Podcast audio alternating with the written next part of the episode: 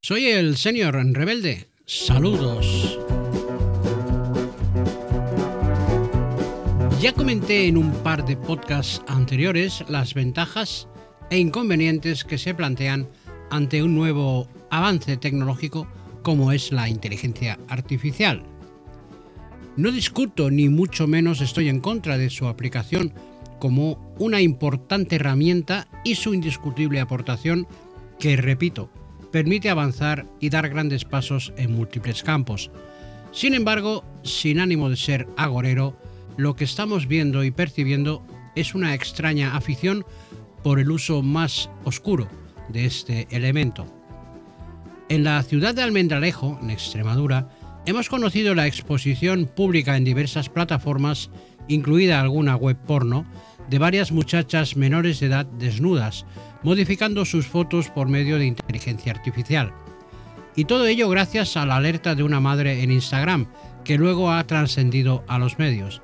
Unos hechos que, ojo, se refieren en su mayoría a menores, tanto las víctimas de estas exposiciones como la mayoría de autores, algunos ya identificados por la policía. En los centros escolares afectados han activado los protocolos. Vi a una responsable de uno de estos centros manifestando esto mismo, que se habían activado los protocolos.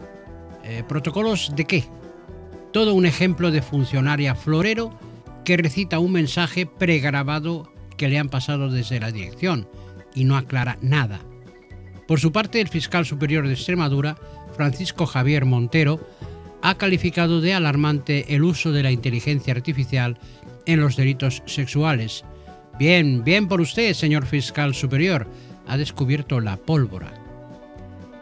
Oigo las declaraciones del juez Calatayud, uno de los pioneros en denunciar este tema y gran conocedor del mismo, acertando una vez más y dando en el clavo. Educación.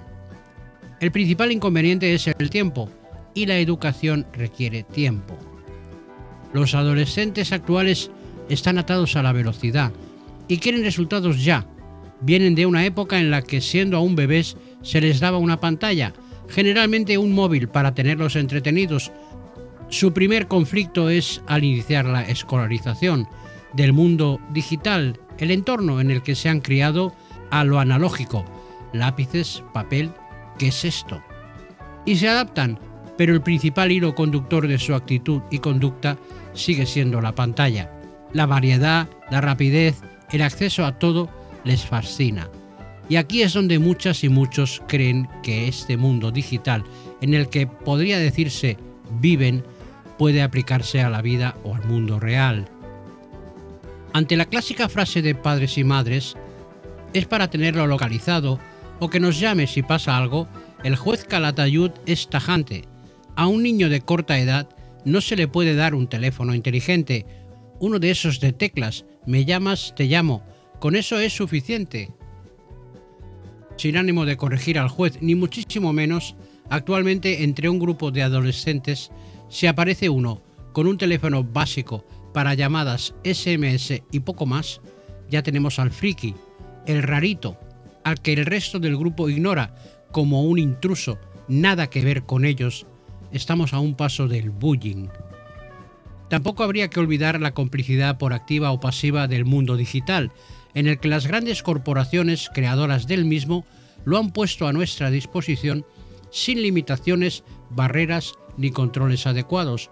Lo bueno y lo malo, lo bonito y lo feo, todo está ahí. Resulta cómico el control del que presumen algunas páginas para adultos, y no solo me refiero al porno, casinos o apuestas online, por ejemplo. Su gran filtro. ¿Es usted mayor de 18 años? Dos opciones, sí o no. Uf, qué rigidez.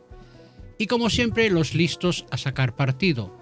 Desarrolladores que crean este tipo de aplicaciones para alterar fotos, imágenes o lo que sea, con una estructurada lista de precios desde la aplicación básica a la que se pueden añadir plugins, extras y complementos de pago, por supuesto, hasta llegar a la Premium, Star, Exclusive o cualquier otro nombre sugerente.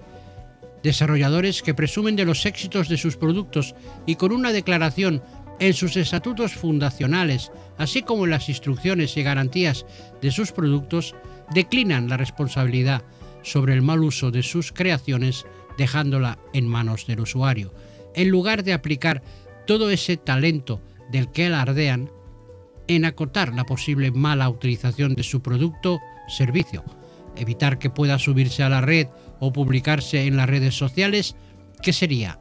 ¿Un primer paso hacia una solución o un ataque a la libertad total a la que muchas y muchos se acogen?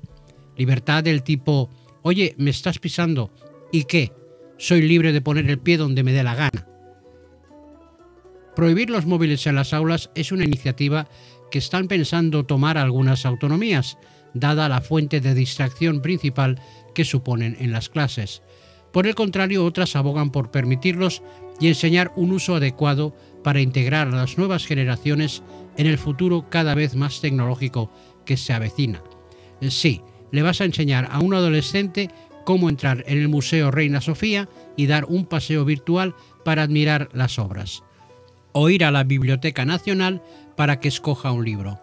A la que te das la vuelta está metido en el FIFA 45, el GTA 38 o el Call of Duty 63. Con estos niveles de consenso, la solución se vislumbra lejana, y no es mi intención ser don pésimo, solo expongo lo que veo y percibo, Llegan noticias de nuevos casos en Ayamonte y Alcalá de Henares cuando grabo este podcast.